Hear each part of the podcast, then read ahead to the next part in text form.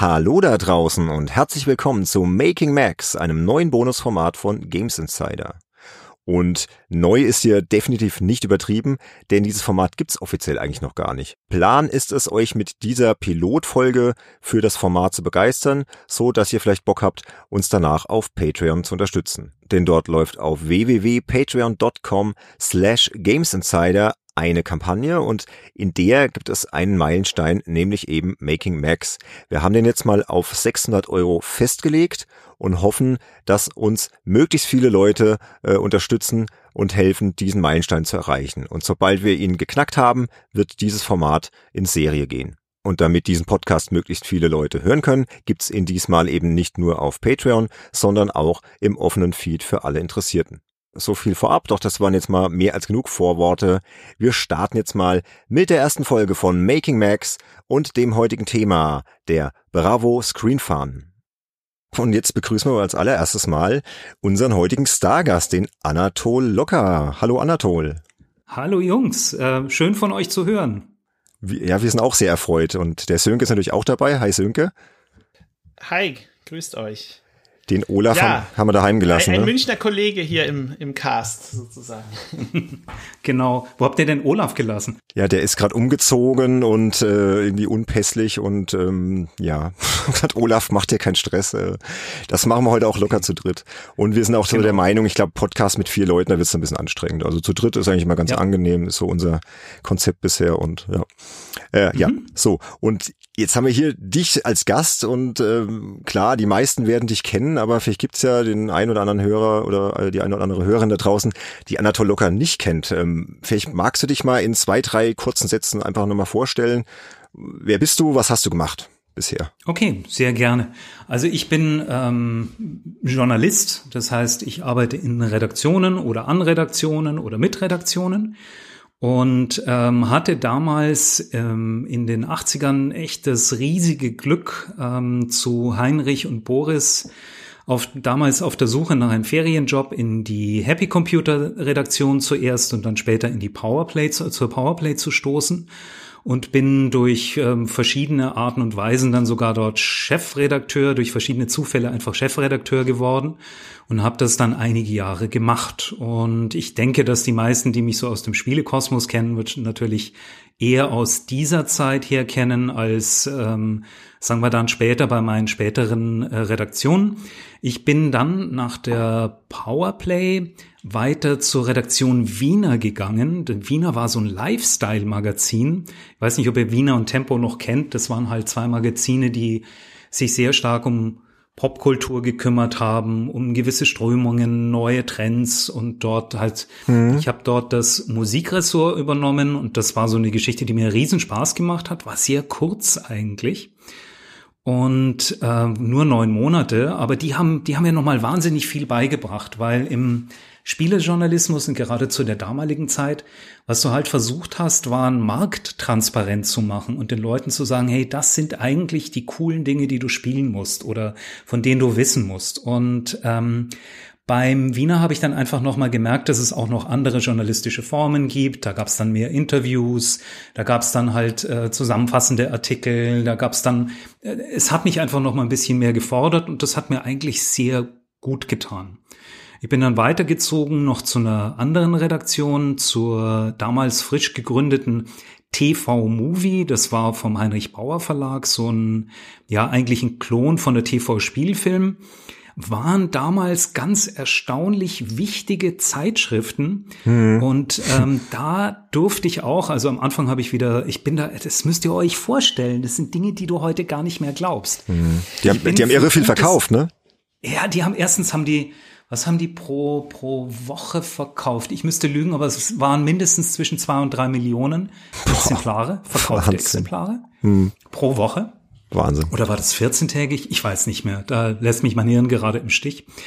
Auf jeden Fall ähm, bin ich eingestellt worden in ein Ressort, das hieß dann so, ja, das waren ein paar Kinofilme, wurden dort besprochen, ein bisschen Musik, ich habe dann die Computerspiele noch mit reingebracht und dann gab's noch Bücher und sowas. Und das, was normalerweise heute dann Praktikant macht oder jemand, der sagt, naja, trag mir da einfach mal schnell eine zwölfseitige Strecke in 14 Tagen irgendwie zu, zusammen, das haben damals fünf Redakteure gemacht.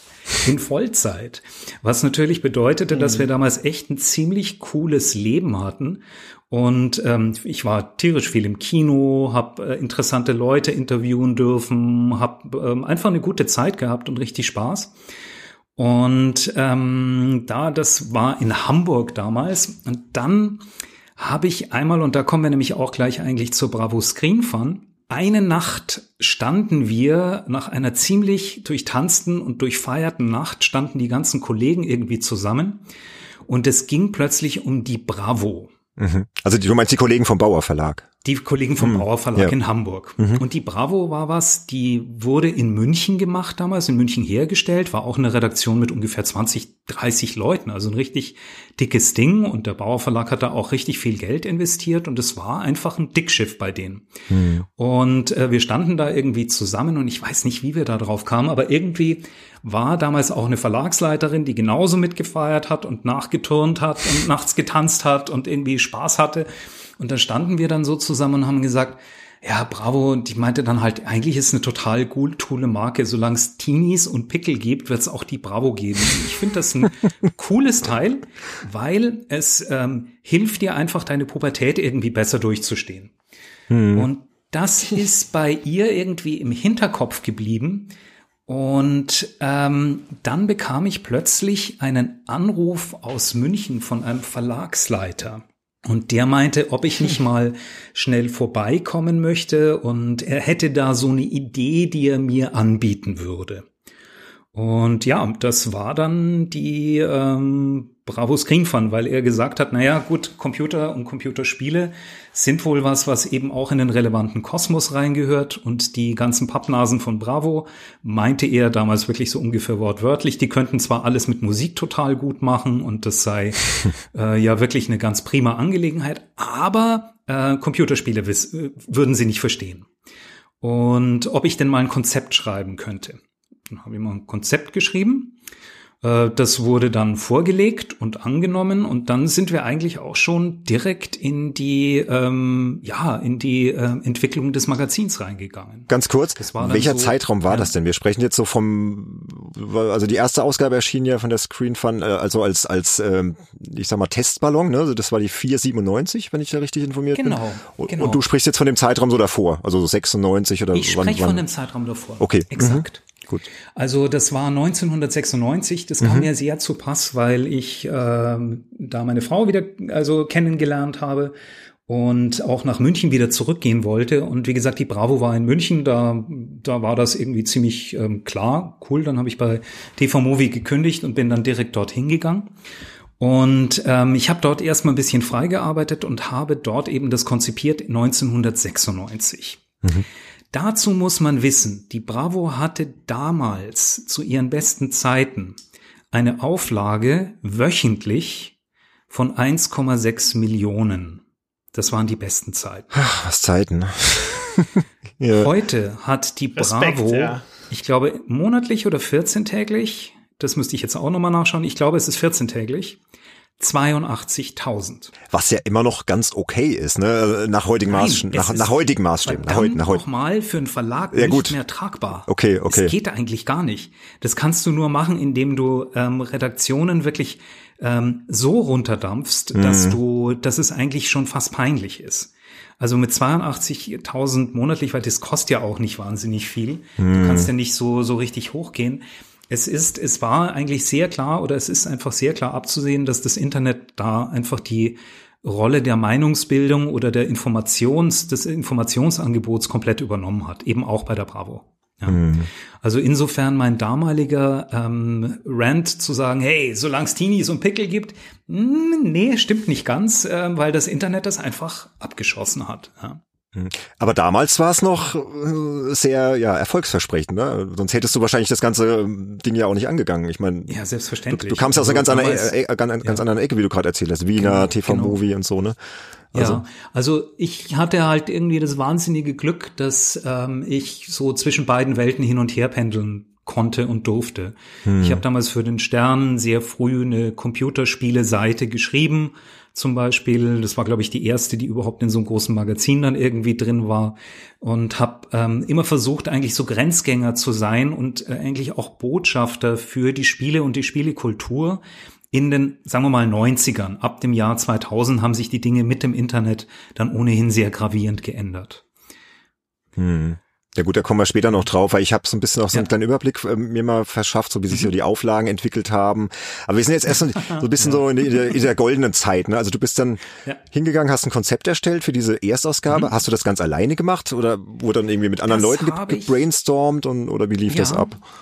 Also ähm, ich hatte die Idee eigentlich das, was wir hinten bei der TV Movie gemacht haben, im hinteren Mantelteil, mhm. nämlich ähm, auch wieder eine komplette Marktübersicht über hauptsächlich Spiele, aber eben auch Kino, Software, Hardware und eigentlich alles. Die Idee war, die Grundidee von dem Heft, dass du als Jugendlicher, der vielleicht gar nicht alles mitbekommt und einfach nicht alles weiß, dass du, wenn du die Screenfun konsumiert hast, dass du bei allem mitreden kannst. Mhm. Das heißt, wir haben auch natürlich auch den ein oder anderen größeren Kinofilm noch mit da drin gehabt, was manche später als Störer empfunden haben, weil die gesagt haben, es ist ein Spieleheft. Aber mir war es wichtig, einfach so eine Komplettübersicht eben über das, was Kindern und Jugendlichen Spaß macht, zwischen acht und bis maximal 18 Jahre.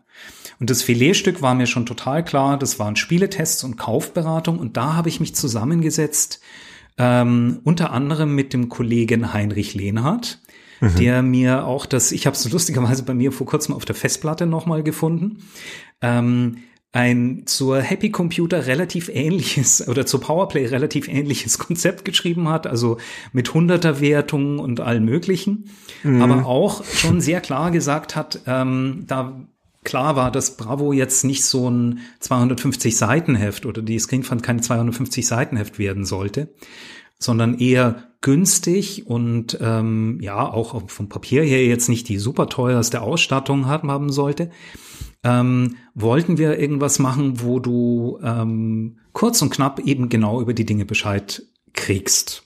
Mhm. Filetstück, wie gesagt, Spieletests, Kaufberatung. Dann haben wir später eingeführt, um das einfach auch in der Erfahrungswelt der, der Jugendlichen noch ein bisschen zu halten, äh, Not Schulnoten mit Plus und Minus zwischen eins und sechs. Ganz wichtig, ne, um, ein bisschen abstufen zu können. Genau. Ja. Dann habe ich mir ein Team zusammengesucht, nachdem ich den Auftrag bekommen hatte. Wie gesagt, da war Heinrich mit dabei, da waren, ähm, ja, ich weiß nicht, ähm, äh, das war eben diese berühmte 4 1997. Normalerweise machst du bei solchen Verlagen ja eine Testnummer und bei den Großverlagen gibst du diese Testnummer dann einem, unterziehst du einer qualitativen und einer quantitativen Marktforschung. Mhm. Qualitativ bedeutet, dass du hinterm Spiegel sitzt und vor dir sitzen 20 gelangweilte Leute, die viel Bier trinken bei Erwachsenenzeitschriften. Ich habe da schon viele wirklich schwer Betrunkene danach gesehen und dir deine Zeitschrift zerpflücken. Und ähm, das machst du nicht nur einmal, sondern dann halt in speziellen Gruppen.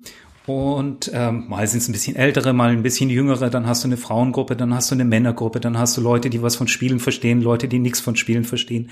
Also du versuchst dich quasi so ranzutasten durch andere Erfahrungen, wie die, wie die das fühlen. Und das Zweite ist, dass du bei so einer Marktforschung das Heft ähm, an 100, 200, 300 Probanden rausgibst. Die sollen das Heft lesen und dann zu jeder Seite sagen, gewisse Fragen beantworten, die du vorher abgeben kannst. Und das wurde beim Bauer Verlag sehr exzessiv und sehr akribisch auch gemacht und darauf wurde, das war eine wichtige Entscheidungsgrundlage.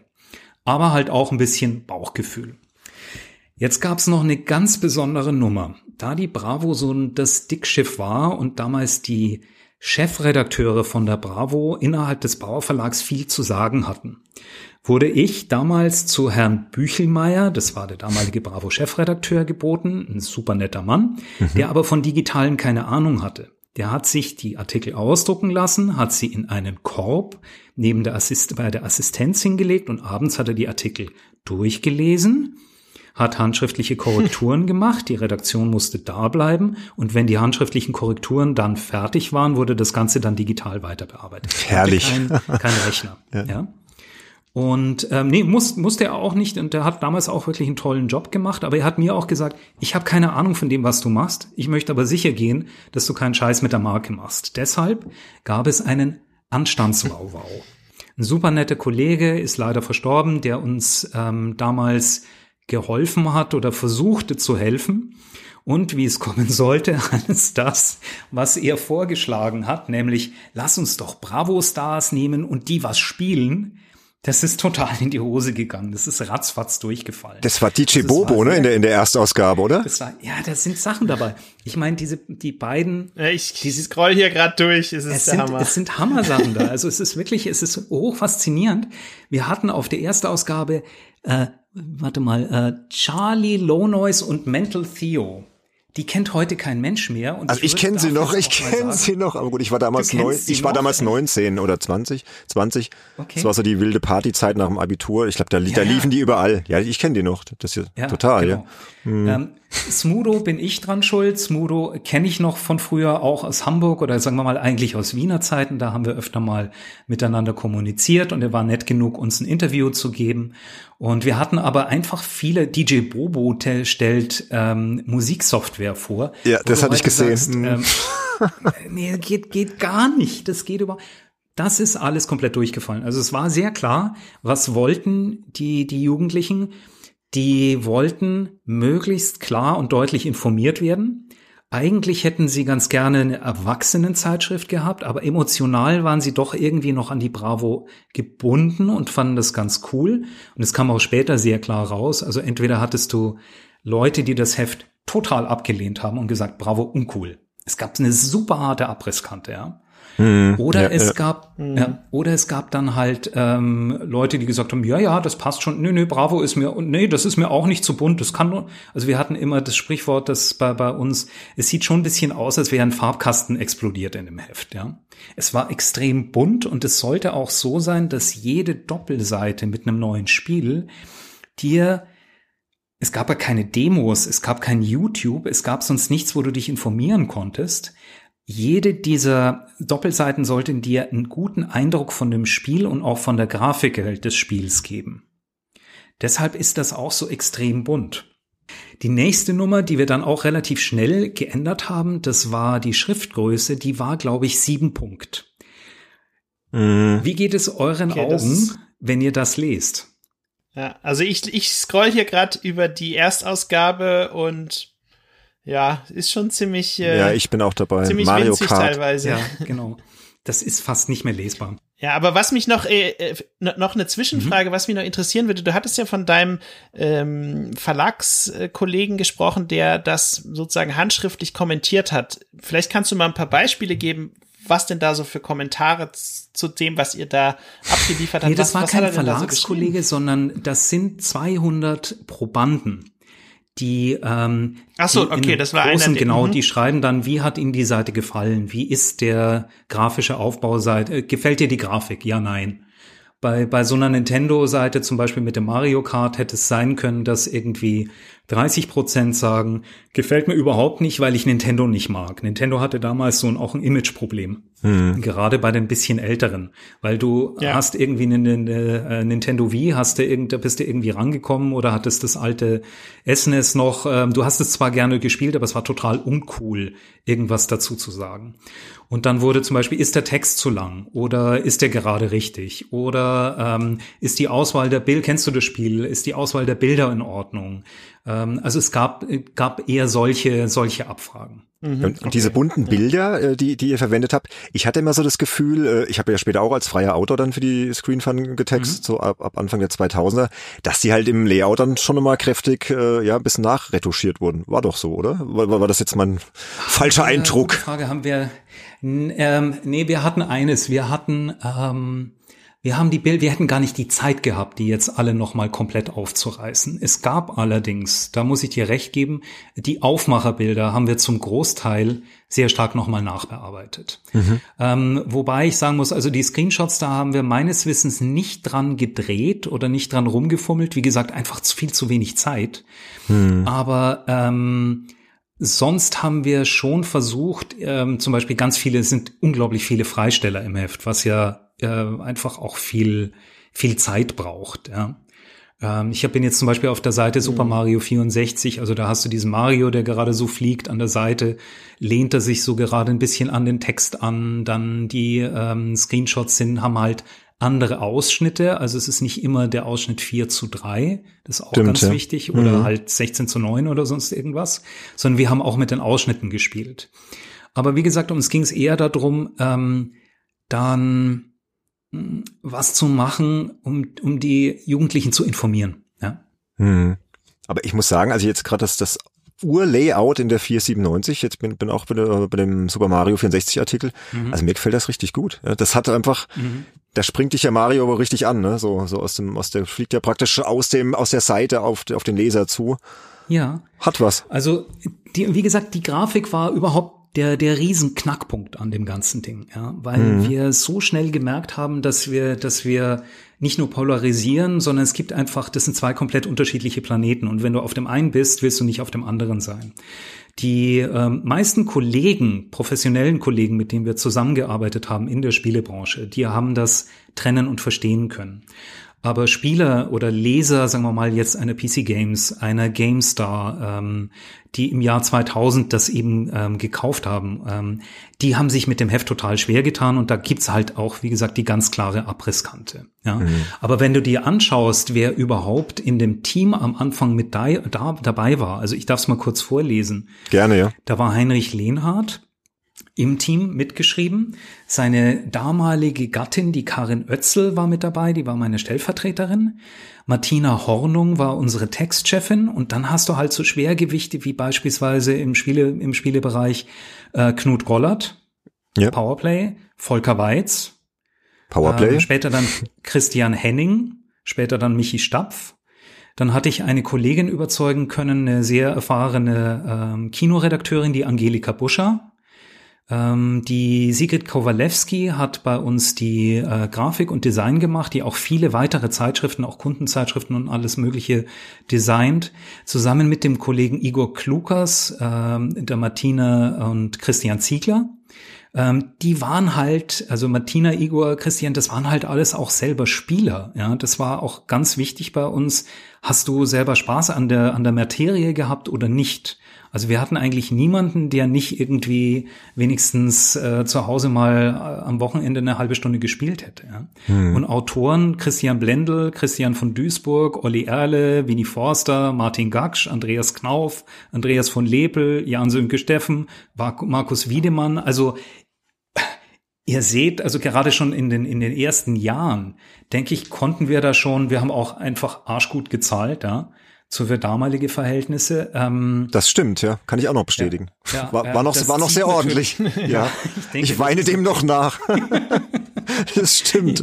Ja, ich glaube, finanziell weinen wir dem allen, also diesen Zeiten allen hinterher. Also es, es hat sich schon wirklich viel verändert innerhalb der Branche. ist so, ja. Da haben wir ja auch in, in unserem Podcast schon öfter drüber gesprochen, ja. Sönke, über die Honorarentwicklung. Ja. Wollen wir jetzt gar nicht mit anfangen, sonst muss ich wieder weinen. Ja. Das ja, machen wir genau. jetzt nicht. Aber was, was du sagst, Anatol, finde ich sehr interessant. nee, so diese Wahrnehmung. Keiner will hier weinen. Äh, genau, ja. diese Wahrnehmung, ähm, dass die so unterschiedlich war. Ne? Als ich damals dann in die Branche eingestiegen bin, 99, habe ich das aber relativ schnell erkannt. Wir haben ja natürlich auch mal geschaut. Wir waren ja bei der Fun Generation, mhm. dann kam dann die neue Screen Fun raus und durchgeblättert. Und äh, der Winnie Forster war, glaube ich, damals sowohl bei euch freier Autor als auch bei uns. Ja, und da dachte ich mir natürlich dann als junger Redakteur, der Winnie ist ja ein unglaublich fähiger Mann. Der ist ja nicht blöd. Der wird ja nicht für ein Heft schreiben, äh, was irgendwie Käse produziert. Und dann hat man sich halt auch mal mit der Screen Fun auseinandergesetzt und dann fiel mir doch relativ schnell auf, wie unglaublich gut die eigentlich gemacht war. Und das ist auch so der Grund, warum wir gesagt haben, ey, wir müssen in einem Podcast mhm. da auch mal drüber sprechen, weil die kommt eigentlich viel zu kurz. Also sie wird, wird meiner Meinung nach zu wenig ja. gewürdigt, diese Professionalität und ja. ähm, was man einfach auch dem, dem Heft angemerkt hat. Also wollte wollte ich mal so loswerden. Ja. Das freut mich sehr. Vielen Dank. Es ist wirklich auch die, die, ähm, äh, die Kollegen, die es gemacht haben, waren mit sehr viel, sehr, sehr viel Herzblut immer dabei. Und es war auch unser Heft und wir haben uns auch von den anderen Kollegen bei der Bravo, glaube ich, echt sehr stark ähm, unterschieden. Wir waren eine sehr eingeschworene Gemeinschaft und wir hatten echt, wir hatten ein riesen Glück am Anfang, weil die Auflage von Anfang an, also ich weiß noch, ich saß damals mit dem Kollegen Grabner, das war eben der Verlagsleiter, der war auch so ein, ein entzückender Mann. Ähm, so ein bisschen Alleinherrscher, so ein bisschen Fürst in München, in dem Bauer, in dem Bauer Außenbüro, der äh, gerne krachend gefeiert hat, auch richtige, also die Bravo-Partys waren schon ziemlich legendär, die die dort geschmissen haben. Und ähm, bei uns ging es schon mit der ersten Aufgabe, hat das Heft ziemlich gut ver verkauft. Ich habe nochmal nachgeschaut, aber ich weiß nicht mehr genau, wie viel. Und dann ging die Auflage eigentlich jeden Monat steil nach oben, bis wir dann irgendwann mal ähm, 265.000 Ihr hattet noch mehr. Ich habe mir alles aufgeschrieben. VW mal hatten. Also das war netto bitte. Das waren die netto Ah, okay. Also ich habe hier als Rekord aufgeschrieben, Ausgabe 5 2000 waren 380.322 verkaufte Hefte. Ja, und ich kann dir auch sagen, was das für ein Heft war. Ähm, da kam der Andreas von Lepel zu mir. Wenn ich mich nicht schwer irre, müsste es genau dieses Heft gewesen sein. Und er sagte, da ist so ein neues Spiel von Nintendo draußen. Ähm, das äh, Pokémon finde ich irgendwie total super spannend. Das ist eigentlich eine bisschen ältere Franchise und so. Und ich dachte, ja, habe auch schon mal Pokémon gehört. Und was ist jetzt? Ja, ähm, wir können Folgendes machen. Ähm, Nintendo hat mir gerade mal alle Grafiken von allen Pokémons zugeschickt auf einer CD. Ui. Und wir okay. haben diese alle Pokémon genommen, alle 151, glaube ich, sind's und haben einen Umschlag gemacht um das Heft rum mit lauter winzigen Aufklebern von 151 Pokémons. Wenn Nintendo das heute sehen würde, würdest du wahrscheinlich keine weitere Ausgabe mit Nintendo machen. Aber wir hatten damals auch noch eine, ein gewisses Standing. Und ich glaube, sie haben ein bisschen in die Tischkanten, äh, Tischkante gebissen, aber das Heft hat einfach verkauft wie geschnitten Brot. Ja? Und das fand ich auch das, das Schöne eigentlich an dem Verlag. Ähm, so ein Großverlag hatte zu dieser Zeit einfach Punch. Das heißt, wenn du sagst, ich glaube an was und ich denke, dass die Zielgruppe das und das will, dann haben die gesagt, okay, lass es uns ausprobieren. Hm. Wenn du es dreimal ausprobiert hast und die dreimal 25.000 Euro in den Sand gesetzt haben, dann war natürlich irgendwann mal Schicht. Aber eigentlich ähm, haben sie dich eigentlich machen lassen, was sie was äh, was du machen wolltest. Ja, wir haben wir haben es auch gesehen, dass dann ähm, mehrere Copycats einfach rauskamen. Es kamen dann sehr viele junge Hefte plötzlich Stimmt, auf, den, ja. auf den mhm. Markt die versucht haben, unter anderem, ähm, ja, ich weiß, weiß gar nicht mehr welche. Es gab viele junge. Mausklick fällt mir jetzt gerade spontan Mausklick, ein. Mausklick, genau, die ja. Mausklick, ja. Mhm. Weil es gab, ähm, ja, und es wurden auch von Verlagsleitern ganz bewusst Hefte gegen die, die Bravo positioniert, aber es ist ein bisschen wie im Internet, wenn du der Erste bist und ähm, eine gewisse Marktmacht hast, dann ist es ganz für Copycats einfach sehr schwer du machst dann halt ein MeToo-Produkt und die meisten waren dann schnell weg. Hm. Und sagen wir es so, ich habe die ersten drei Jahre echt halt noch total lustig in Erinnerung und das war einfach eine total schöne Gemeinschaft und wir haben viel ausprobiert und waren einfach selber auch von dem Erfolg total überrascht und auch ein bisschen berauscht. Wir haben dann versucht, eine Line-Extension dann zum Beispiel mal zu machen. Das ist die Screen Basics. Das ging war so nach dem Motto, wenn du wissen willst, wie du äh, AOL bedienst oder wenn du wissen willst, wie dieses und jenes Programm funktioniert, also so ein eigentlichen äh, ja Einsteigerheft für Computer, das war ein total donnernder Schuss in den Ofen. Ich glaube, da haben, haben wir, glaube ich, 150.000 gedruckt und verkauft haben wir 40.000 und das das ging total schief. Also es war ähm, so gedacht, aber es war dann relativ klar mhm. und ähm, ich glaube halt auch, dass die, die Mischung so ein bisschen was ausgemacht hat. Du konntest halt immer mitreden, selbst wenn du irgendwas nicht gesehen hattest. Hm. Und vielen, für, für viele, glaube ich, ist auch zu wenig Text oder der Text ist so ein bisschen so kondensiert und so. Ähm, aber wir hatten halt auch noch einen zweiten Begriff, das war, wir machen kein Heft, wir machen einen ZIP-File. Das heißt, du schlägst es auf und andere würden da vier Doppelseiten draus machen. Wir versuchen die Information möglichst zu kondensieren. Ja, und das, ähm, ja, genau. Hast du die Artikellängen noch ungefähr im Kopf in Zeichen? Das ist ja immer so, so ein Orientierungswert. Ähm, ja, also. Und vor allem auch, wie viel hast du dann kürzen müssen von dem, was, was dir so geschickt wurde? Oder hast, habt ihr damals tatsächlich. Da kann ich ja gleich was zu sagen. Gehabt, oder, ja, ja, aber lass erst mal Anatol ja, Schieß doch mal los. Ich, ich, ich laber hier euch ohne nee, nee, komplett nee. zu. Schieß, nee, also, doch, schieß doch mal los. Also als ich damals eingestiegen bin als Autor, da warst du dann, glaube ich, du hattest ja zwischendrin eine kurze Pause gemacht. Da können wir mhm, vielleicht auch genau. noch mal kurz drauf, gleich ja, äh, drauf kommen, warum du diese Pause gemacht hast, aber können wir vielleicht kurz mhm. mal aufschieben. Äh, ich bekam damals vom Michael Stapf immer die Aufträge, das war mein Kontakt, und der sagte mir dann klipp und klar, ähm, was weiß ich, zwei Seiten waren dann, glaube ich, viereinhalbtausend Zeichen, was ja für zwei Seiten total wenig ist die dann aber beide mhm. einzeln abgerechnet wurden. Das war natürlich dann erstmal fantastisch. Ja.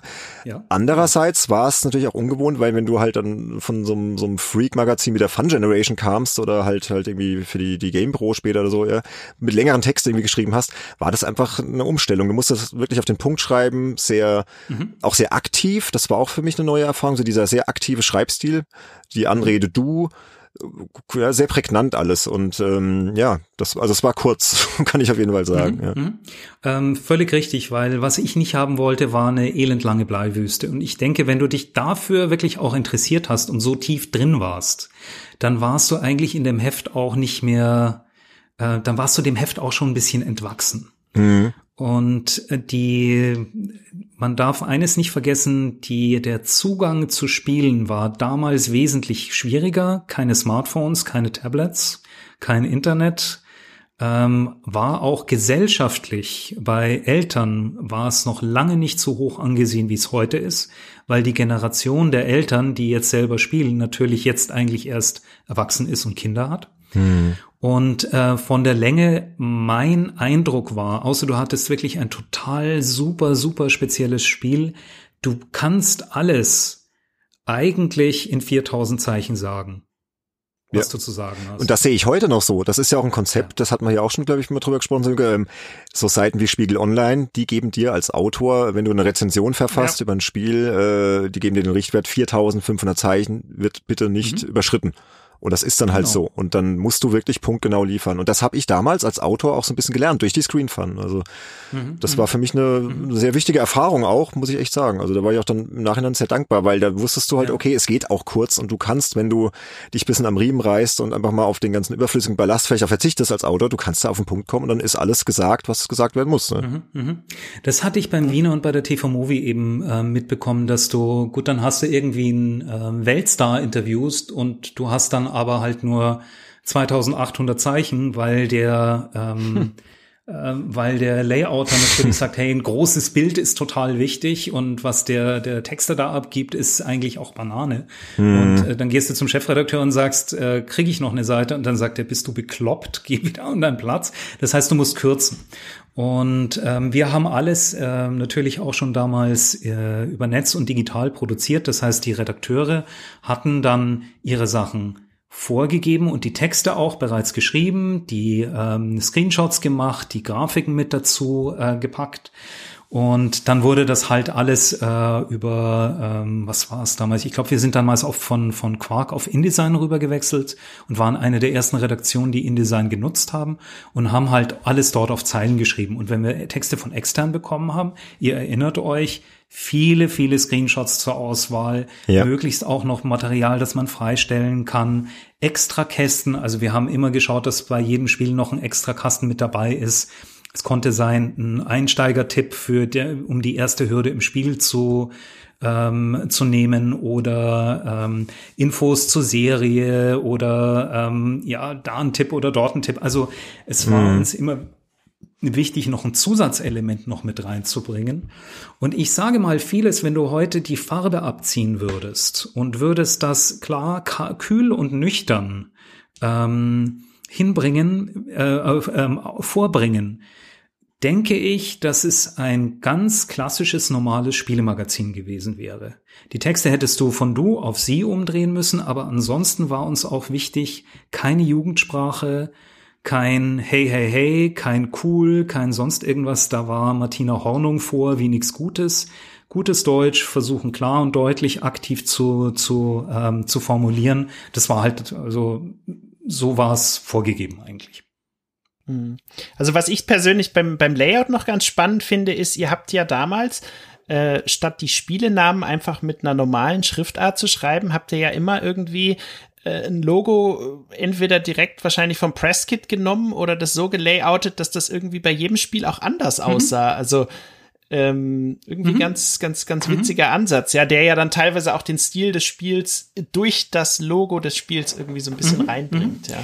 Ja, klar, ähm, keine Frage. Das war auch, wie gesagt, ähm, wenn du äh, jetzt Castlevania hat einen sehr prägnanten Schriftzug zum Beispiel. Wenn du den einfach auf der Seite siehst, da waren die Hersteller natürlich auch immer sehr dankbar. Wenn du dann irgendwie in dein Kaufhaus gehst und du siehst das Ding dann vor dir, dann äh, klickt da natürlich mehr, als wenn du jetzt den reinen Schriftzug hättest. Hm. Würde ich das ähm, Heft heute noch mal so machen?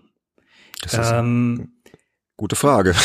Gute Frage. ich denke, ähm, vieles, was ich jetzt gerade wieder nach glaube ich, 12, 14 Jahren Abstand hier gerade sehe, würde ich genauso noch mal verargumentieren. Ich denke ja. Also, weil es war, wie gesagt, eine besondere Zeit und sehr, sehr spitze und eben gar nicht so kleine Zielgruppe. Ja? Das hat sich dann allerdings nochmal stark geändert. Da können wir dann auch gleich nochmal drauf kommen. Genau. Ich würde gerade gerne noch mal ein bisschen ins Detail gehen. Habt ihr diese PDFs? Ich habe ja, hatte euch ja vorher, glaube ich, ähm, Links geschickt zu diversen Ausgaben. Gibt ja auf archive.org zum Glück äh, ganz nette Leute, die dann PDFs hochladen. Äh, Ausgabe 799. Habt ihr die zufälligerweise vor euch liegen? Ich habe die 599 vor mir liegen und die 799 habe ich vor mir. Ja. Wunderbar. Ja, mit dem Darth mit Maul, dem Darth Maul Cover. Cover. Genau. Zwei vorher hatten ja. wir natürlich noch, da hatten wir ein Star Wars Mauspad. Drin. ja gut, das war natürlich da muss, da, Verkaufsschlager.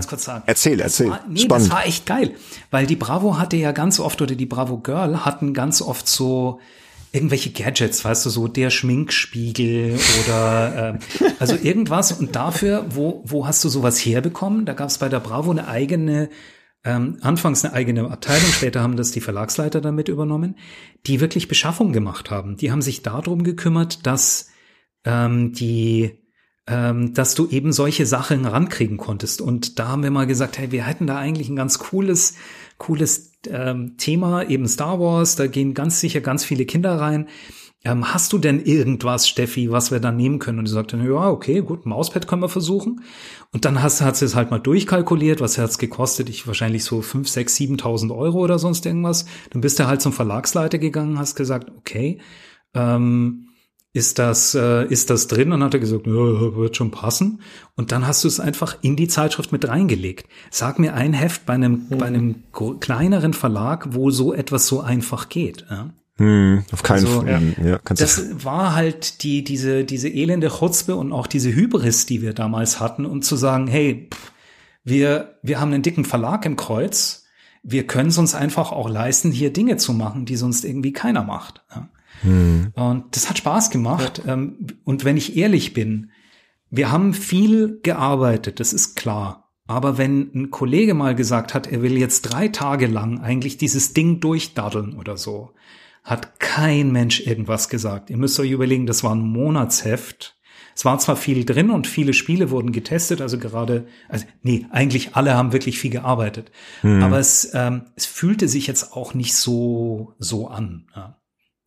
Was ja dann dafür spricht, dass es einfach auch richtig Spaß gemacht hat, ne, für das Magazin ja, zu arbeiten. Ja, ne? ja, ja, genau. Ja. Also ich sag mal, die ersten drei, vier, fünf Jahre, perfekter Job. Hm. Ja gut, zu diesem kleinen Abstieg und so kommen wir gleich noch. Ich, wie gesagt, ich mhm. bin ja so ein Magazin-Fetischist. Vielleicht können wir mal gemeinsam in einen Artikel in dieser Ausgabe 799 reinschauen. Ich verlinke das Ganze dann auch in die Show Notes für unsere Hörerinnen und Hörer da draußen, dass die so ein bisschen mitgucken können. Ähm, da ist der Test zu Driver auf Seite 3031, so eine Doppelseite. Dein geliebtes Driver. ja, das, das habe ich nämlich damals selbst getestet für die Fun Generation. Ich glaube, ich habe damals einen Sechsseiter geschrieben und dann, dann, dann kommt dann halt die Screen Fun raus, ne, die Konkurrenz, die halt viel, sich viel, viel besser verkauft und ja, das Kitty-Heft, ne, man hat natürlich ja schon immer so ein bisschen so rüber geguckt. Und wenn ich jetzt aber diese Tests vergleiche auch und, und dieses, diesen Test vor mir sehe, ist genau das, was Anatol sagte. Da ist eigentlich alles gesagt. Ja, du hast halt ähm, Zusatzelemente, du hast Tipps drin, du hast noch Infos drin, hier raus aus der Stadt und rein ins Spiel, dieser Extrakasten, ne? Wie sind da reale Lokalitäten ins Spiel äh, gekommen, wie haben die das gemacht, dann hast du einen Kasten über die Entwickler, ähm, ist eigentlich echt, es hat Hand und Fuß, also gefällt mir. Mhm. Hatte Michael Martin damals geschrieben, den Test? Genau, ja. Gerade sehe? Genau. Ja, mhm. ähm, ja ich denke, ähm, also ich habe Driver damals selber nicht gespielt, ähm, aber ich hoffe, dass es ähm, getroffen hat. Aber Michael hat da eigentlich ja auch echt immer einen guten Job gemacht. Also. Ja, über die Wertung könnten wir jetzt diskutieren. Also eine glatte Eins finde ich jetzt im Nachhinein ein bisschen zu mhm. euphorisch. Mhm. Ich hätte jetzt eine 2 plus gegeben, aber oder eine, mhm. vielleicht eine 1 minus. Mhm. Aber hey, mhm. okay. Spiele, Spielewertung. Ich glaube, wir waren noch in der Zeit, wo wir gesagt haben, da war noch keine Minus und Plus mit dabei. Das kam erst einen Ticken später, glaube ich. Lass mich noch mal kurz nachchecken. Können wir mal durchscrollen. Wir glatte Noten. Ja, stimmt. Sieht bei den anderen auch so aus. Und also, ja, es gibt einige, also hier sehe ich. Nee, hast recht, ja. Mhm, Bugs oder? Bunny auf Zeitreise eine 2, da kann man wirklich auch echt nochmal, Holger Reher hat das damals gemacht, kann man wirklich auch nochmal drüber diskutieren. Aber Mai, ähm, na gut, dann hätte man eine Eins geben können, weil wenn, wenn ja. ich mich jetzt hätte entscheiden müssen.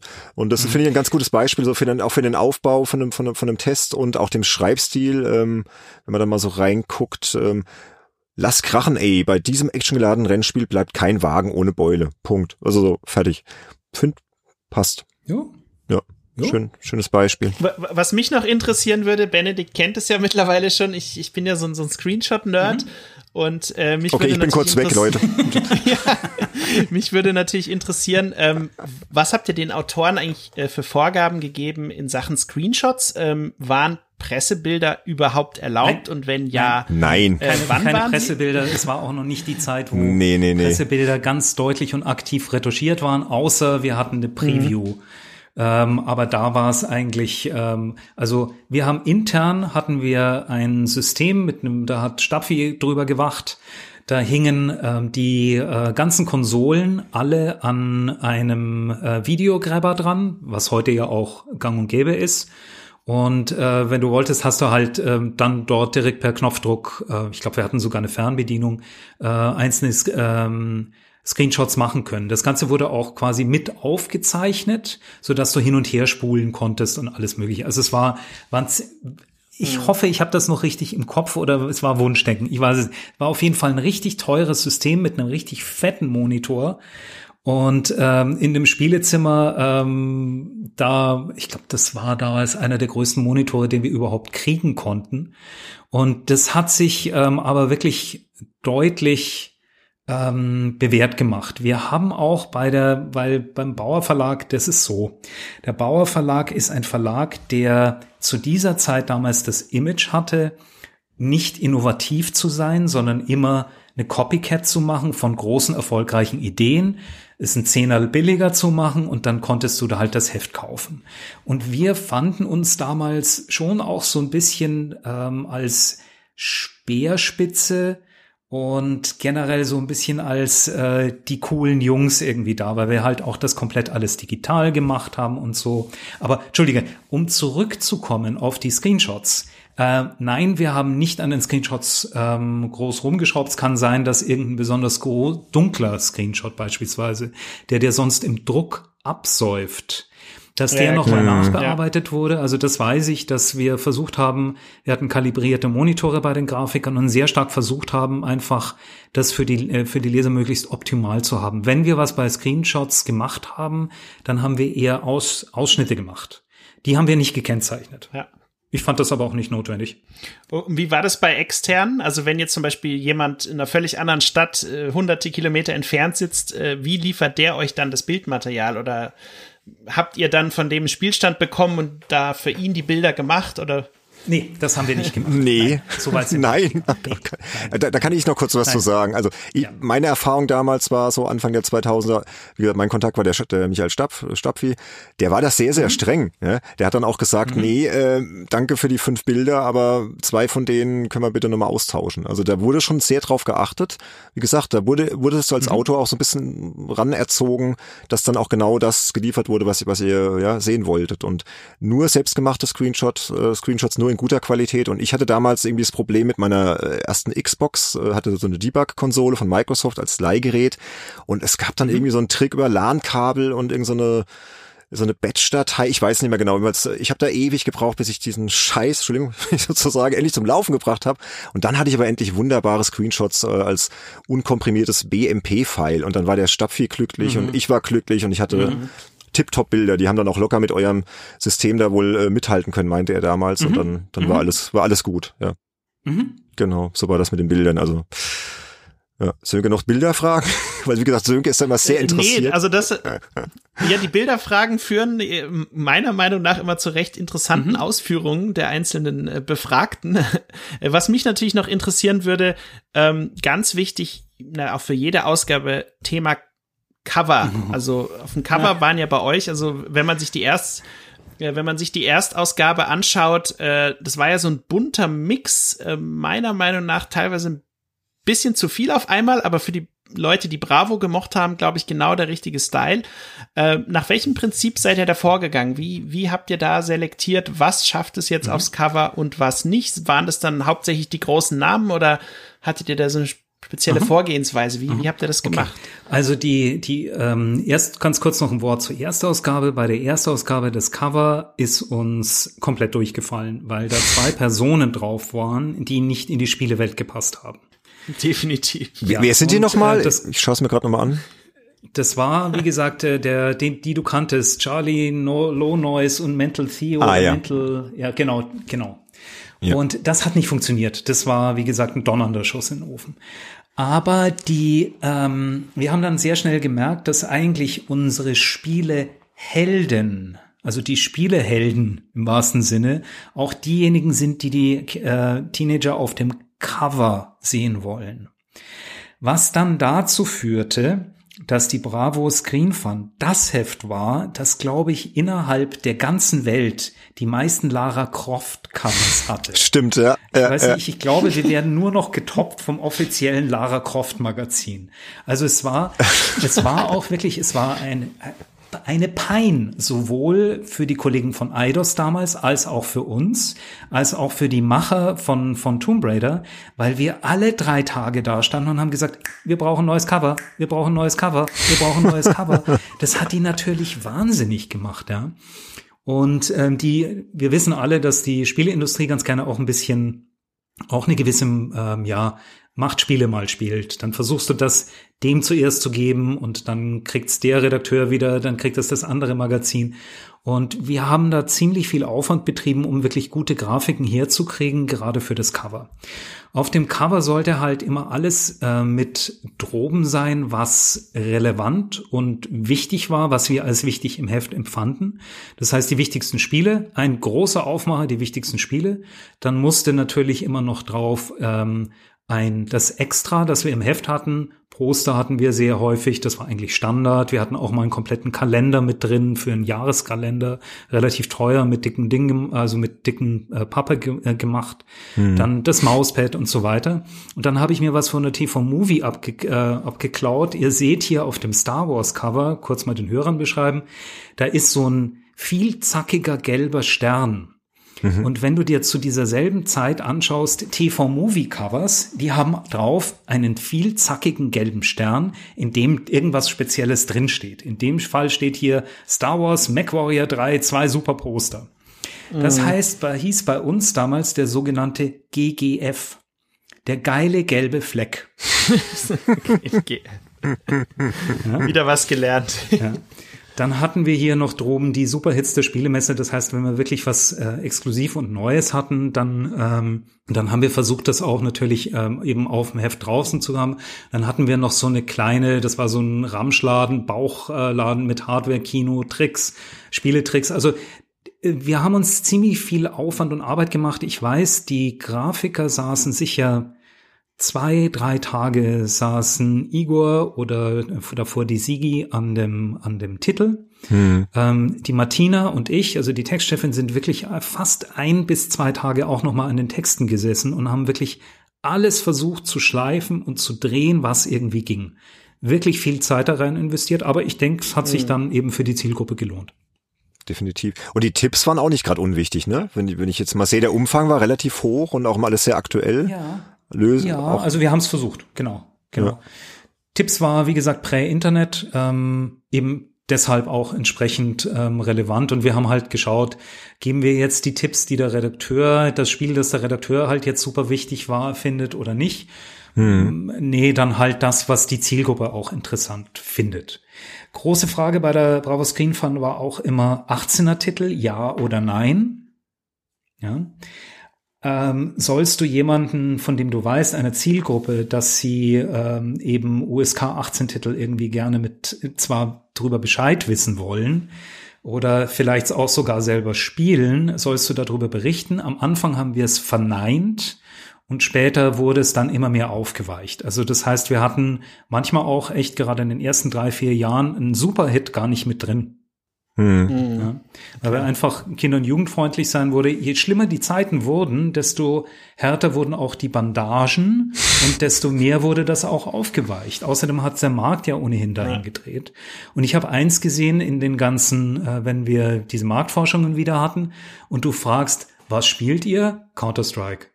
Durch die Bank. Ja, ja. Counter-Strike. Klar. GTA ja. und wie sie alle heißen. Ja, ja. GTA, Counter-Strike, die ganz super, also die wirklich die knüppelharten Sachen. Hm. Völlig, also wirklich aus, aus den Mündern. Manhunt war auch so ein Spiel damals, ne, zu der Zeit. Ja, ja, also es gab, es gab viele, die, die dann Indiziert auch gesagt haben, ja, klar, habe es gespielt, aber genau, hm. ich habe es gespielt, ich kenn's. Die haben es noch nie gesehen. Ja, aber bei vielen wusstest du genau, die, die machen das. Ja, klar, die spielen das. Ja.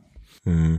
Ähm, was mich noch interessiert, ja. bevor ich das jetzt vergesse, das hatte ich mir extra mal notiert, äh, laut Wikipedia hast du damals eine einjährige Pause eingelegt als Chefredakteur, ne? so Mitte 2000. Mhm, genau. Und dann hat der Andreas genau. von Lepel äh, übernommen. Was hatte das für mhm. Beweggründe? War, hattest du irgendwie mal genug oder was war da los? Ja, folgendes. Also ich habe das Ding, ich hatte gedacht, ich mache die Screenfun mache ich ein Jahr oder zwei Jahre. Mhm. Ähm, ich hatte nicht gedacht, dass das so, ein, so abgeht. Und wir hatten, wie gesagt, wir hatten echt eine ziemlich gute Zeit gerade am Anfang. Das ist alles schön gut gelaufen. Der Verlag hat uns auch viel Freiheit gegeben, auch viel zurückgegeben. Die Gehälter haben gestimmt. Die Preise, die, die äh, Preise bei den Freien, hoffe ich, haben gestimmt. Wir haben viel Zeit rein investiert. Wir haben viel Geld ähm, damals auch gelassen. Wir hatten zum Teil Messebesuche in die USA mit sechs bis acht Personen. Das muss man sich mal reinziehen. Ja. Oder eigentlich, wenn es irgendwie eine Messe in Deutschland war, dann waren alle weg. Also, weil ich hatte eines mir gedacht, es macht, wenn du bei der Screenfun arbeitest und du hast nie so eine Spielemesse gesehen oder du weißt, kennst dein Publikum nicht, triffst du die falschen Entscheidungen. Mhm. Und das war für mich total wichtig, einfach möglichst viele Leute zu zeigen, wie tickt die Spielebranche, wie sind die Leute so drauf, worum geht's hier überhaupt. Natürlich kam der Verlags dann später, kam die Verlagsseite und hat gesagt, äh, die äh, Kostenabrechnung ist aber ein bisschen, äh, ja, es, äh, geht's noch und so. Und ich hatte auch dann, manchmal hatte ich mit dem einen oder anderen Kollegen damals dann schon eine Diskussion, gar keine Frage. Aber der Erfolg gab uns einfach recht. Und jetzt ähm, Sprichwort Erfolg. Ähm, das war für mich eine ganz spannende Zeit nochmal. Alles lief total gut. Aber wie, ihr kennt das, wenn alles total gut läuft, suchst du dir immer schon so ein bisschen eine neue Herausforderung. Und der Kollege, der mich damals eingestellt hat, der Verlagsleiter Grabner, wurde damals Vorstand beim Axel Springer Verlag. Mhm. Und da wir wirklich gut konnten und ähm, er ohnehin gerne mehr in Richtung Digitales oder Magazin zu dem damals aufkommenden AOL und den ersten Versuchen im Internet gerne entwickelt hätte, hat er gesagt, locker, eines Abends angerufen, hat gesagt, locker, ich bin jetzt draußen bei der, bei der, bei Bauer, ich gehe zu Springer, hättest du nicht Lust mitzukommen? Neue Entwicklung, lass uns einfach draufhauen. Und ich gesagt, okay, klar, bin ich dabei. Ähm, ich wollte ohnehin, jetzt habe viele viel gespielt und alles alles okay. Vielleicht wird es jetzt mal Zeit für was Neues. Und dann gab es eine super nette Verabschiedung mit der Redaktion und ich habe einen Kollegen noch mitgenommen, den Igor Klukas, unseren ähm, damaligen Artdirektor. Und wir sind zum äh, zu Axel Springer gegangen. Mhm. Dann rief der Kollege Grabner an und sagte, hm, Tut mir leid, Politik im, äh, im Hause Springer, ich werde doch nicht Vorstand. Ich gehe jetzt äh, zu einem anderen Laden. Und das bedeutete, dass der Locker, der damals auch schon fest angestellt bei Springer war, ohne politischen, ohne politisches Backing dastand. Wir wurden dann ins Axel Springer Young Media Haus ge äh, gebracht. Die machten eigentlich dasselbe.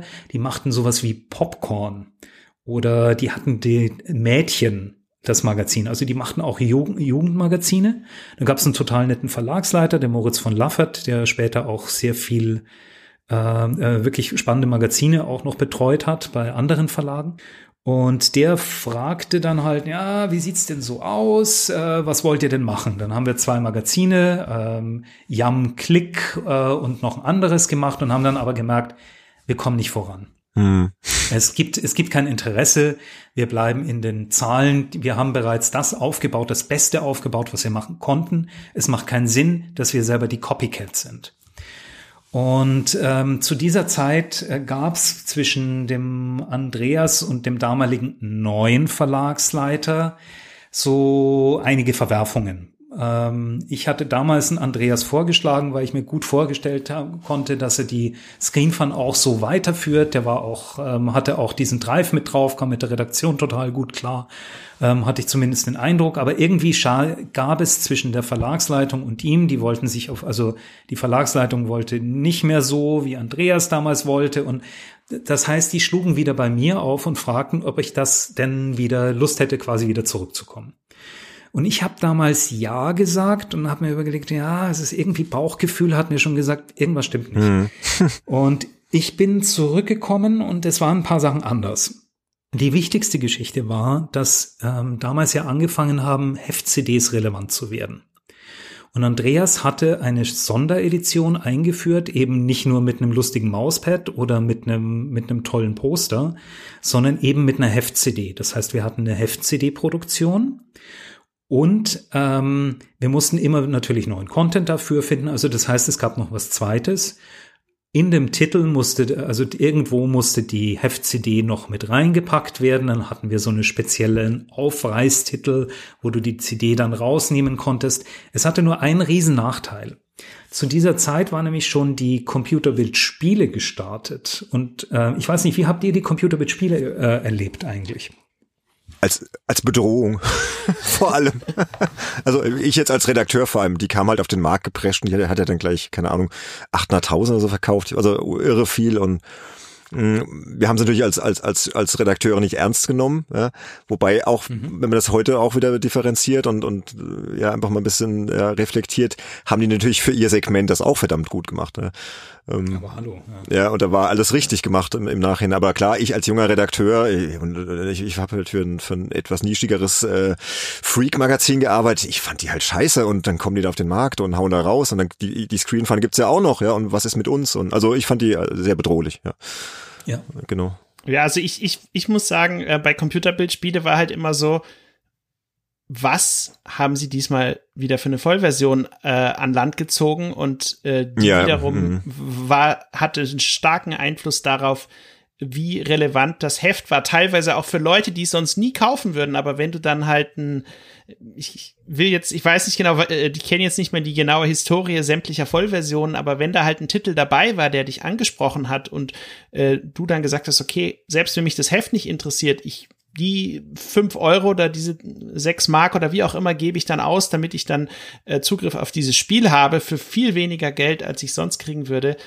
Und dann ist ja klar, ähm, warum da auch über diese Schiene sehr viele Verkäufe gelaufen sind, ja. Und wie Benedikt sagt, äh, sie haben es für ihre Zielgruppe sehr gut gemacht, weil sie natürlich vieles äh, sehr, ja, wie soll ich sagen, ähm, so erklärt haben, dass selbst der derjenige, der noch nie gespielt hat, dann sehr gut äh, mit bestimmten Themen zurechtkam und reingekommen ist. Und das war, glaube ich, so deren äh, Punkt. Mhm. Ja, auch teilweise mit dem Ausschreiben von englischen Begriffen und sowas. Habe also, ich gerade, ging mir gerade im Kopf wieder Action-Spiel, ne? Mit wo AK, andere gelacht haben. TSCH ja, in Action.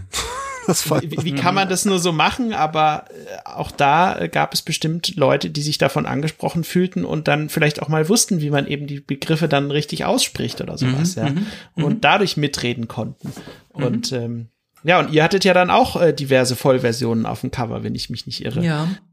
Also wir haben sehr schnell gemerkt, dass die Computerbildspiele für ihre Zielgruppe, das waren, wir haben sie immer so ein bisschen als die Gelegenheitsspieler oder sagen wir mal die die Leute, die sich nicht so rasend für das Spielethema interessiert haben, aber eben gerne eine Vollversion auch haben wollten.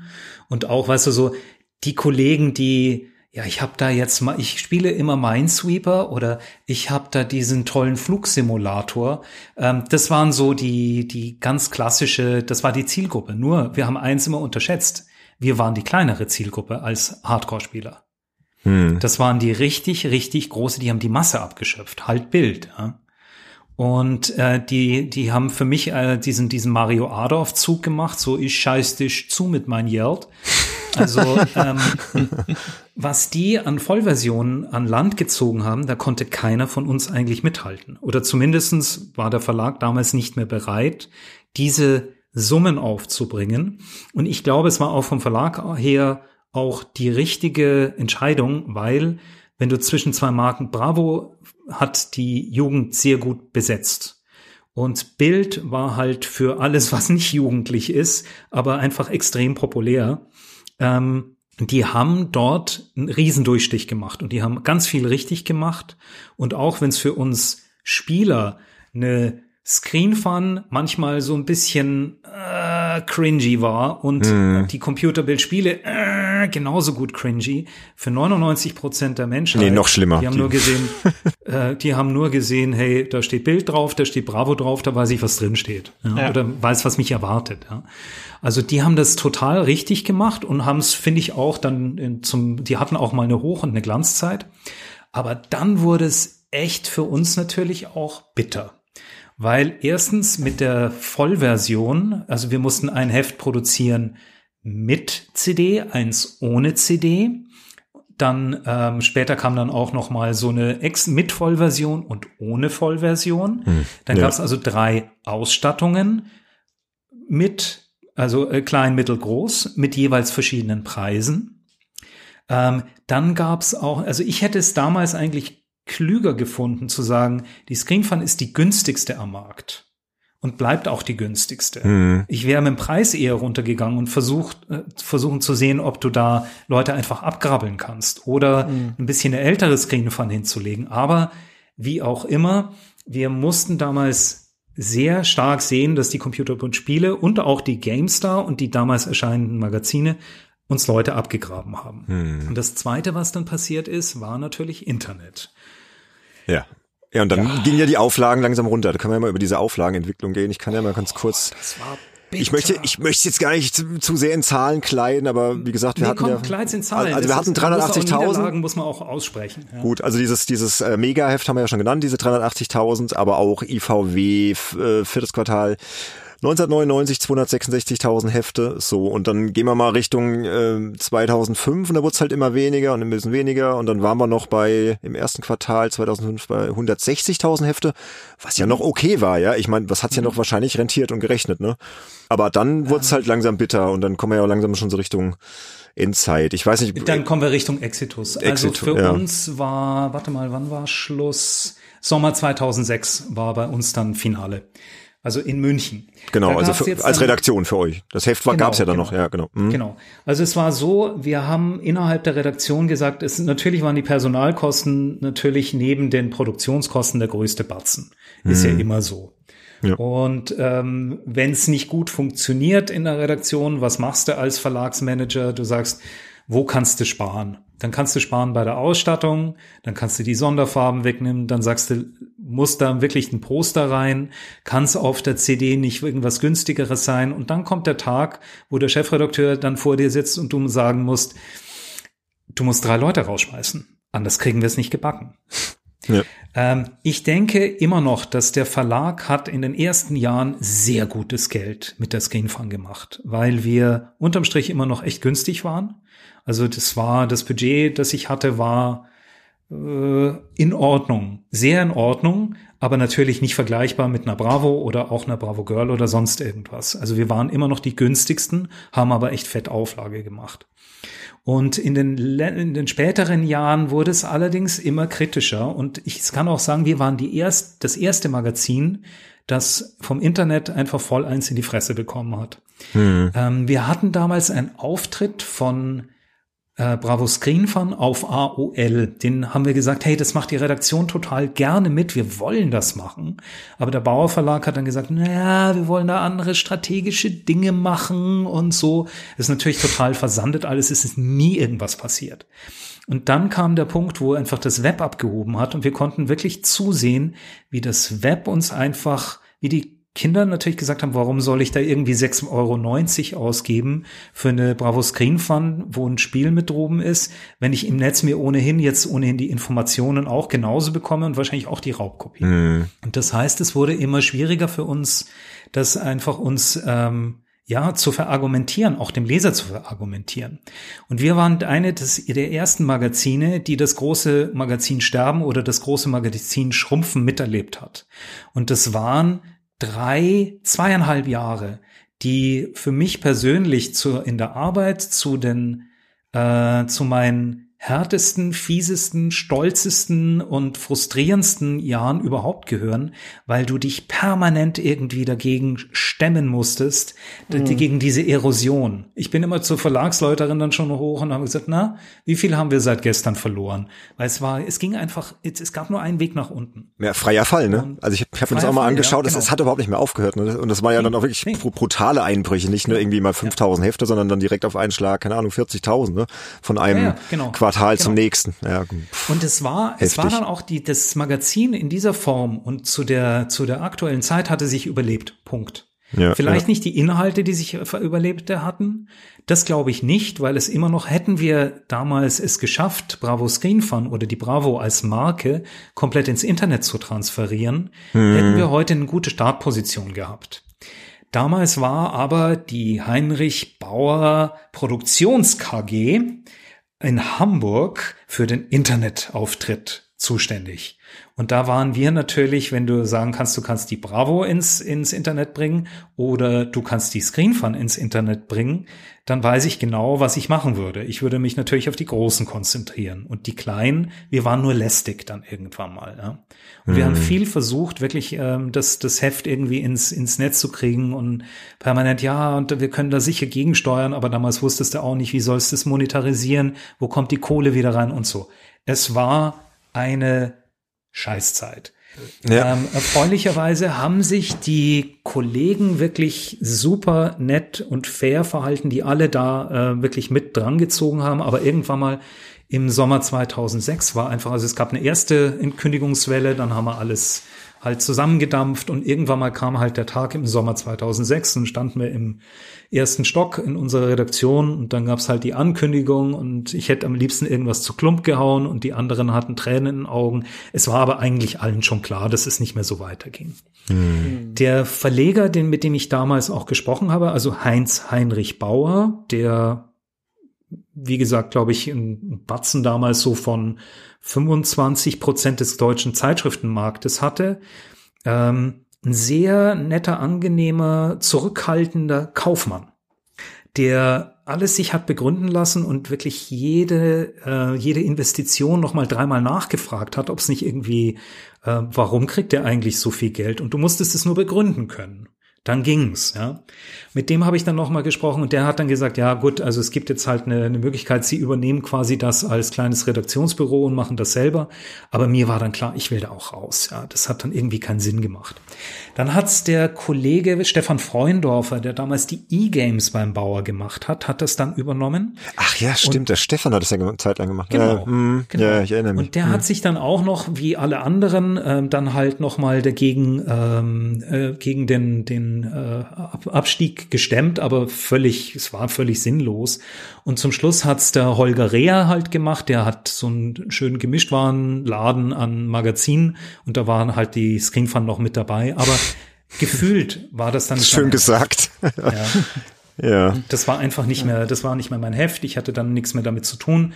Bei Stefan konnte ich dem noch ähm, auch noch was abgewinnen, aber äh, weißt du, wenn du so, das ist so ein bisschen wie eine Ex-Freundin, ja, du willst dann nicht mehr wirklich was damit zu tun haben. Ja? Wenn du dich einmal losgesagt hast, dann ist es gut. Dann musst du auch Schluss machen. Ja gut, du warst ja dann noch emotional wahrscheinlich erst erst total involviert und dann, dann war halt dieser Abschied und dann war es halt vorbei. Ne? Ja, ja, also es war es war dann auch für mich persönlich keine keine leichte Geschichte, weil was machst du als nächstes, ja? Glaube ich ja. Ähm, hm. Ich habe dann für mich ähm, gesagt, okay, ich fange einfach noch mal beim am Bo äh, ganz unten an und habe mich dann einfach als Freier verdingt und das lief dann sieben Jahre und ähm, habe tolle Kunden gehabt, also viel vor allem für die ZDF heute geschrieben die Future hm. Zone äh, in, in Österreich, äh, auch für die Bravo lustigerweise. Ähm, und hab auch. Der Kreis viel, geschlossene. Ja, ja, ihr habt viel für die Bravo.de geschrieben, gell? Kann das sein? Also damals, als ich mich selbstständig gemacht habe, das war 2001, also nach meiner Redakteurszeit, war Bravo.de tatsächlich einer meiner wichtigsten und größten Kunden. Und da habe ich mich mhm. damals auch mit dem Winnie Forster noch getroffen. In, in München war das aber, oder war es in Hamburg? Es war in München trotzdem. Ich glaube, die saßen auch in München irgendwann, Bravo.de. Ich weiß gerade gar nicht mehr. Oder doch, es war München. Die saßen in München, ja, ja. Die saßen in Charles de Gaulle Straße. Ganz genau. Ja, und da fiel mir aber immer auf, dass halt diese Verzahnung zur Printredaktion nie stattgefunden hat. Das haben dann Willi ja. und ich natürlich auch festgestellt. Klar, wir haben natürlich als Freie profitiert, weil die uns dann echt extrem viele Aufträge rausgehauen haben und wir haben dann am Anfang sehr, sehr viel für die gemacht. Ne? Damals, Sönke, weißt du mhm. auch noch, E3, Live-Berichterstattung ja, ja. für Bravo.de. Halo-Test und was weiß ich da alles. Waren das schon dann, ja, aber ja, aber auch die haben dann irgendwie kein, wirklich kein Konzept gehabt und haben dann auch, mhm. ich glaube, die haben auch einfach zu gut bezahlt und zu willenlos rausgegeben und klar, du, mhm. du als junger Selbstständiger sagst jetzt auch nicht nein, ja, aber ja. Es, hat, es, hat, dann auch nicht lange gehalten. Ich weiß gar nicht, ja. bis 2003 oder 2004, ich weiß es nicht mehr. Also ja, schade. Was mich noch interessieren würde, hattest, hattest du denn dann in den Jahren danach irgendwann nochmal so das Gefühl, hey, Vielleicht sollte man das Ganze äh, mit einer komplett eigenen Internetplattform äh, vielleicht ein paar Leuten, die damals mitgemacht haben, unter neuem Namen irgendwie nochmal versuchen. Hast du da je dran gedacht oder? Nein, überhaupt nicht. Null. Mhm. Also mir war es wichtiger, ähm, ganz offen, für mich war das, äh, ich hatte mich damals in eine Situation äh, manövriert, wo ich an der Spitze eine Nische, einer Spitzennische stand. Also Chefredakteur, Computers, also äh, Fachmagazin, Jugendmagazin, Bravo.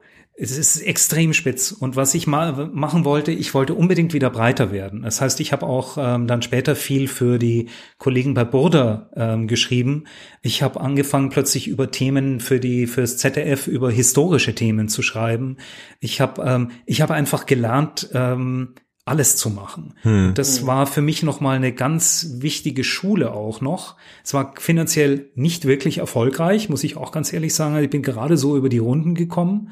Ähm, auch mit einer Familie in München kostet's halt hier auch eine Menge. Oh ja, Holz, ja. das stelle ich mir schwer das vor. Das ist nicht, mhm. nicht ganz, aber man kann jetzt nicht sagen, dass du dir irgendwie ein dickes Polster anlegen kannst oder so. Mhm. Und das war, aber für mich hat es einfach, war diese Mischkalkulation eine super spannende Geschichte, bis mir dann ein sehr großer Kunde weggebrochen ist, der einfach viel Miete bezahlt hat. Und dann hatte ich mit dem ähm, Kollegen Matthias Plieker, der früher der ähm, Geschäftsführer von chip.de war. Mhm. Den kenne ich privat und wir haben uns dann mal getroffen und haben also hin und her überlegt, was wir machen können. Das war jetzt vor sechs Jahren, 2014 und haben so ein bisschen hin und her überlegt und dann haben wir gesagt, hm, wäre doch jetzt nicht schlecht, wenn wir da noch ein bisschen ähm, vielleicht noch einen Kollegen dazu holen. Dann kam noch der Stefan Schwarz-Ulrich dazu und dann ging es halt auf Investorensuche. Das war für mich auch noch mal eine ganz neue Nummer. Wie machst du eine Firma auf, wenn du deine Redaktion selber bezahlst und zwar aus eigener Tasche? Mhm. Ja, ja, vor, vor der Frage stand ich ja auch schon, Sönke, ne? Haben ja auch schon früher rumgesponnen ja. und ja, das ist eine, ja, ja das ist ja, sehr spannendes und Thema. Mhm. Da war ich sehr froh, einfach damit zwei Superprofis zusammenarbeiten zu dürfen, die ähm, mir eben da super den redaktionell einfach den Rücken frei halten konnten. Und jetzt haben wir einfach, jetzt haben wir mit äh, All3DP, das ist ein äh, on, das weltgrößte Online, also das weltgrößte Magazin, redaktionelle Magazin zum Thema 3D-Druck und ähm, haben, glaube ich, jetzt auch eine ganz schöne, also so unsere Spitzen waren jetzt bei 2,2 Millionen Unique Usern. Wow. Das glaube ich auch nicht so ganz winzig. Und die Konkurrenz ist halt weit im Rückspiegel, Gott sei Dank. Ja. Und wir haben noch ein zweites Standbein damit dazu aufgebaut, nämlich so einen digitalen Preisvergleich. Das heißt, wenn du was gedruckt haben willst, lädst du das quasi hoch und dann kriegst du in Echtzeit die besten Preise angeboten weltweit. Mhm. Das ist ein cooler Service.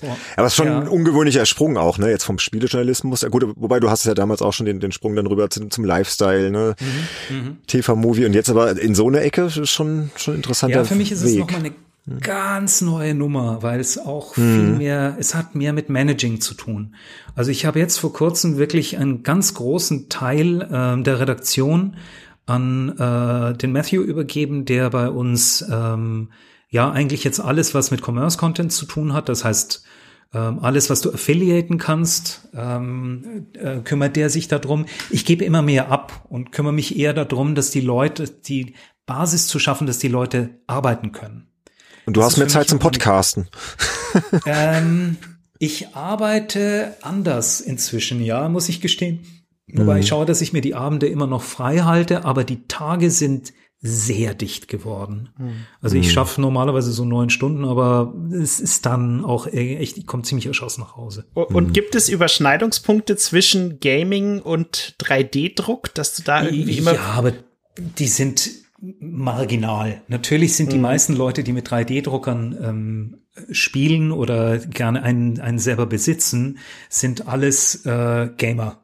Das heißt, ja. du kriegst ähm, Heute, als ich aus der Redaktion rausgegangen bin, hat einer gerade so ein, so ein äh, Cube von Mario gedruckt, an den du normalerweise so hoch springst mit dem Fragezeichen und äh, der, da kommt dann oben dann später noch eine Pflanze rein. Ja. Also ähm, es gibt unglaublich viel äh, so kleine lustige Dinge, die, ähm, die du dort herunterladen kannst und eben bei CraftCloud 3D dann entweder, wenn du keinen Drucker hast, selber bestellen kannst aber ähm, es hat keinerlei Überschneidungen und das, was die Spielebranche ausmacht, nämlich Popkultur zu sein, ist in diesem Fall bei dem 3D-Druck noch Klar. überhaupt nicht. Ja. Da befinden wir uns gerade noch in der Zeit, so wie damals äh, die Nokia-Smartphones auch noch nicht das Endende mm. der, der äh, äh, sind auch noch nicht die Speerspitze gewesen von dem, was digital möglich ist. Mm. Ja ja, ein spannender Weg, von der Screen-Fun zum 3D-Druck. Also ja. quasi sozusagen.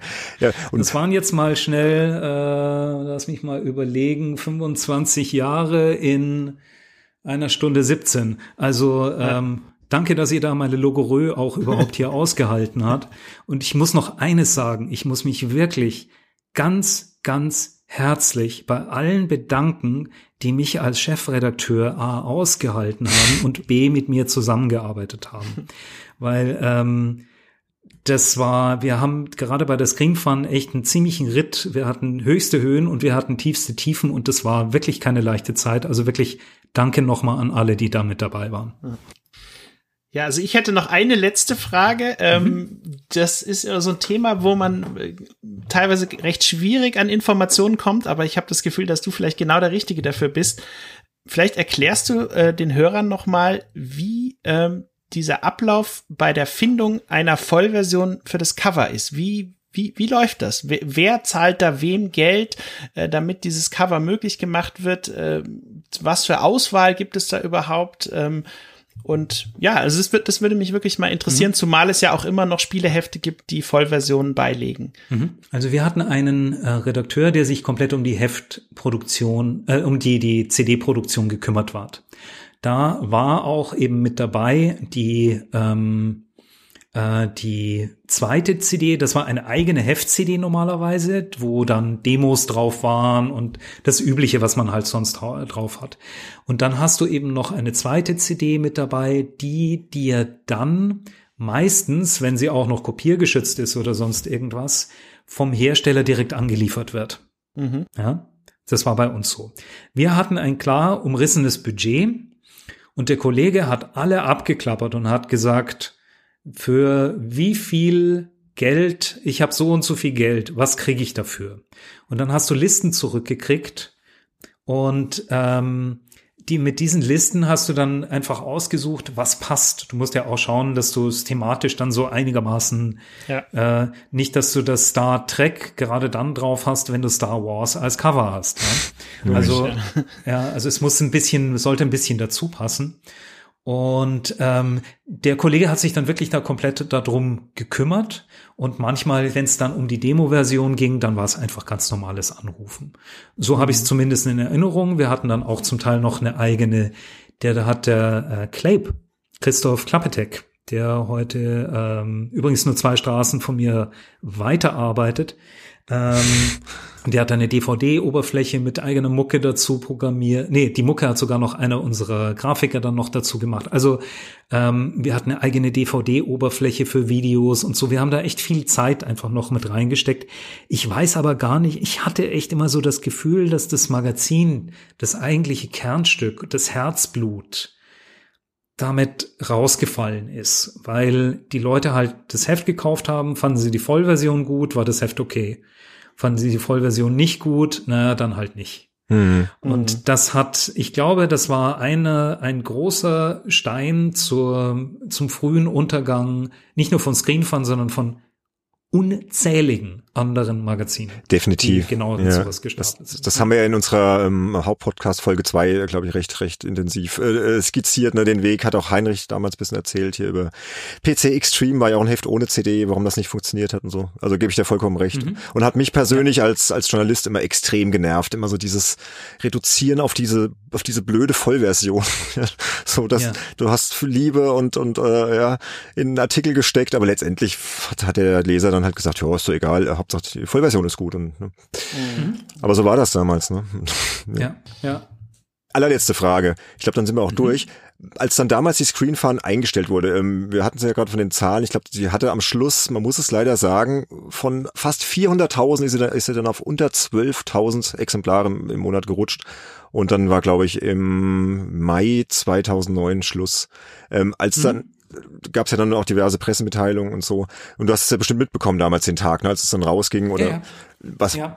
Wie war das für dich? Hast du das, hat dich das dann irgendwie noch berührt oder war dir das dann schon egal ja, oder ja, wie war das für also dich? Also ich hab's, ich ähm, natürlich berührt es einen. Es ist irgendwie eine Marke, an der du ähm, was gemacht hast. Ja, ich meine, wir haben damals die Screenfun aufgebaut. Punkt. Das war eine coole Zeit, hat Spaß mhm. gemacht. Und ähm, ich habe es dann bei bei mir auf Facebook gepostet und habe äh, gesagt, ja, Jetzt ist es leider, also jetzt ist die Marke einfach leider beendet. Und ähm, dann gab es einen Kollegen, der nicht mitbekommen hatte, dass ich, äh, dass ich damals das als Chefredaktion äh, betreut hatte und er gesagt hat, das war aber auch ein selten dämliches Heft. Und ja, ja, Klassiker. musste ich sofort Klassiker. entfreunden. Ja, ja. Dem, sofort entfreunden. Ähm, äh. Aber nee, die meisten, mit denen ich äh, zusammengearbeitet habe, für die war die Screenfun eigentlich die ersten vier, fünf Jahre die zweiten, also ich sage mal bis Andreas von Lepel und dann vielleicht noch ein Jahr drauf und der Rest war schon ein harter Kampf und es ist schade, wenn du wenn du lang kämpfst und hart kämpfst, dass es nicht belohnt wird, aber es geht immer wieder weiter. Krönchen richten, aufstehen, weiter geht's. Und ich hatte da emotional, emotional hatte ich auch alles abgetrauert und ich hoffe, den Kollegen ging's dann genauso. Also mit manchen ist man ja auch noch in Kontakt oder äh, man schreibt oder sonst irgendwas. Nicht mehr so viel, muss ich auch offen gestehen, wie, hm. wie mit anderen. Knut treffe ich manchmal, der ist hier in der Gegend, aber viele sind auch ein bisschen woanders hingezogen. Der Igor war am Anfang mit dabei bei der All 3DP. Ähm, also es gab dann so ähm, immer noch Berührungspunkte zu den einzelnen Kollegen und auf Messen trifft man sich natürlich und dann ist immer großes Hallo und da freue ich mich auch schon wieder drauf. Ja, und im Spieleveteran-Podcast bist du ja auch noch ab und zu zu hören, ne? Bei Heinrich und, und ja, Jörg. Genau. Genau. genau. Hören wir auch immer gerne rein. Und, ja. Ja, ja.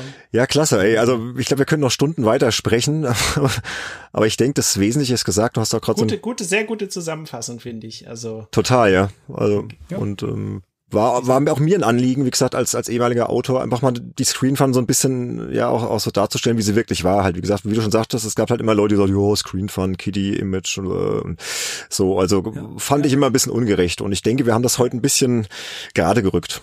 Oder? Das freut mich, freut mich auch sehr für das Interesse, weil, wie gesagt, es war ein Heft, das polarisiert hat und ähm, finde ich cool, dass ihr das einfach auch aus einer professionellen Warte einfach seht. Und ähm, ja, cool. Danke für die Einladung. Sehr gern. Also vielen Dank fürs Kommen und ähm, hat richtig Spaß gemacht. Ne? Sönke. Ja, und wenn, wenn wir jemanden äh, suchen, der uns nochmal Tipps gibt, wie man für Patreon-Fans äh, coole 3D-Goodies äh, druckt, dann wissen wir, an wen wir uns wenden können. Sag Bescheid. Ja, Sag Bescheid. aber also ein gutes Stichwort, ne? Ähm, Patreon. Also wir haben ja diese Folge jetzt, das ist ja die allererste Folge von Making Max, unserem neuen Bonusformat. Die haben wir jetzt auch in den offenen Feed gestellt, dass möglichst viele Menschen da draußen sie hören können, äh, auf iTunes, auf Spotify, wo auch immer ihr sie jetzt gehört habt. Ähm, wenn euch dieses Format gefällt und ihr sagt, hey, das hat so einen Spaß gemacht hier mit dem Anatol und wir würden gerne über andere Magazine in, in Zukunft hören, dann unterstützt uns doch einfach auf Patreon, geht auf www.patreon.com slash gamesinsider, äh, sucht euch da ein Abo raus und wir haben jetzt einen Meilenstein erstellt für Making Max. Sobald wir 600 Euro im Monat erreichen, wird dieses Format äh, jeden Monat produziert und ja, wir sind gespannt, ob dieser Plan aufgeht. Ähm, also mir hat diese Folge super viel Spaß gemacht und ich glaube, das Format hätte es allein schon wegen Anatols äh, Besuch heute heute verdient, äh, weitergeführt zu werden. Vielleicht sprechen wir auch irgendwann in Zukunft nochmal mit Anatol über ein anderes Heft, mal schauen, wie es weitergeht. Ja. Bleibt auch für uns spannend und ja, ihr könnt uns auch gerne ein bisschen Feedback geben, äh, wie immer, ihr wisst Bescheid, äh, auf Social Media, Facebook, Twitter, Instagram, wir sind überall vorhanden oder kommt auf unseren äh, Discord-Server. Schreibt uns doch mal, wie hat euch das Format gefallen? Vielleicht habt ihr auch noch die eine oder andere Frage, könnt ihr gerne reinpacken und dann sind wir für euch da und beantworten das sehr gerne. Ansonsten nochmal vielen Dank, Anatol. Sönke. Ich sag herzlichen Dank. Ja, Dankeschön für deine Zeit. Gern. Und macht's gut. Bis bald, ne? Bis bald. Dankeschön. Tschüss. Ciao. Ciao, ciao.